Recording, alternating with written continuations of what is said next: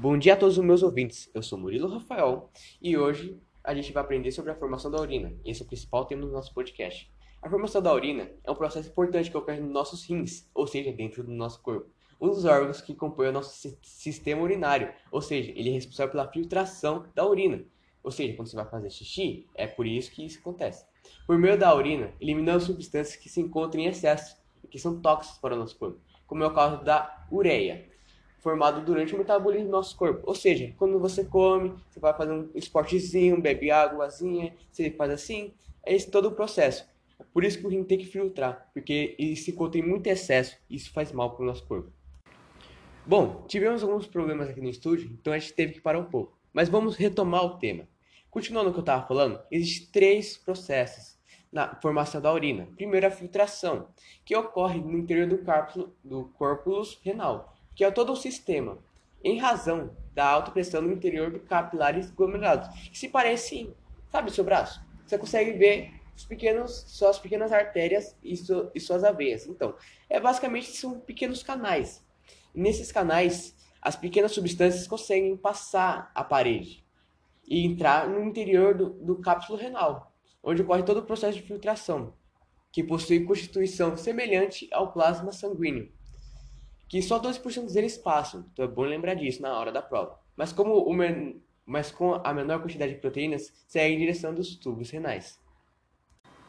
Ah, e um fato interessante que 1,6 mil litros de sangue são filtrados diariamente, tudo meio por esse processo. Bom, agora a gente vai falar sobre a reabsorção, ou seja, que vem logo depois da filtração, ou seja, a segunda etapa. Nessa etapa, algumas substâncias do filtrado são reabsorvidas para o sangue. Sabe o que eu falei lá na filtração, lá um tempo atrás?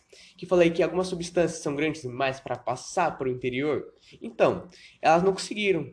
Então, elas estão fazendo todo esse processo de reabsorção para o nosso corpo. Ó, olha isso aqui, ó. Estima-se que 65% do total de sódio e água presente no, nosso, no filtrado sejam reabsorvidos no tubo proximal. Ou seja, 65% é muita coisa. É mais que 50%. A glicose e os aminoácidos são quase completamente reabsorvidos. Na, na alça neofraia são reabsorvidos principalmente sais, ou seja, sais minerais. Ou seja, você come aquele feijão, fala, a sua mãe fala, você está comendo muito ferro, entendeu? É por isso que acontece. Ó, já o túbulo intestinal apresenta alta capacidade de reabsorção, ou seja, é por onde acontece a absorção dos sais minerais, pois ele tem uma grande taxa de absorção de íons, ou seja, os íons compostos são sais minerais. Estima-se que 99% do filtrado seja reabsorvido nessa etapa de formação da urina, ou seja, quase 100%. É muita coisa. Ou seja, na filtração só passa 1% de todo, toda a todo o, o excesso no corpo. Bom, agora a gente vai falar sobre o último processo, que é a secreção, que é muito importante, porque a gente realiza ele sem saber às vezes né? Ou assim saber a sua importância, que seria o suor, o xixi, o cocô, que ocorre na transferência de moléculas presentes no sangue para o lumen do nefrônio, nefron, entre os principais produtos secretados. Podemos citar o hidrogênio, potássio e amônia, ou seja, os sais minerais que a gente citou lá. Então, tudo que não é absorvido vai para a secreção no momento que você faz seu xixi.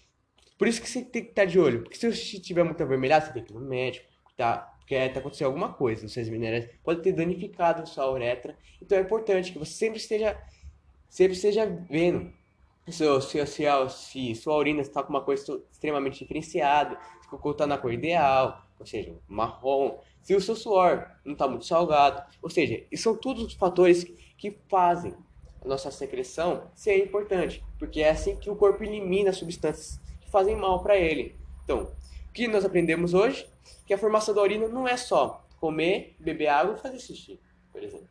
É muito mais importante e ocorre todos os fatores, todo um sistema, como falei no corpus renal. Então é bem importante que sempre estejamos ligados no que nós comemos, no que nós bebemos, nunca em excesso, mas sim em pequenas quantidades, algo que o seu médico indique, algo que sua mãe indique, sempre seja de olho.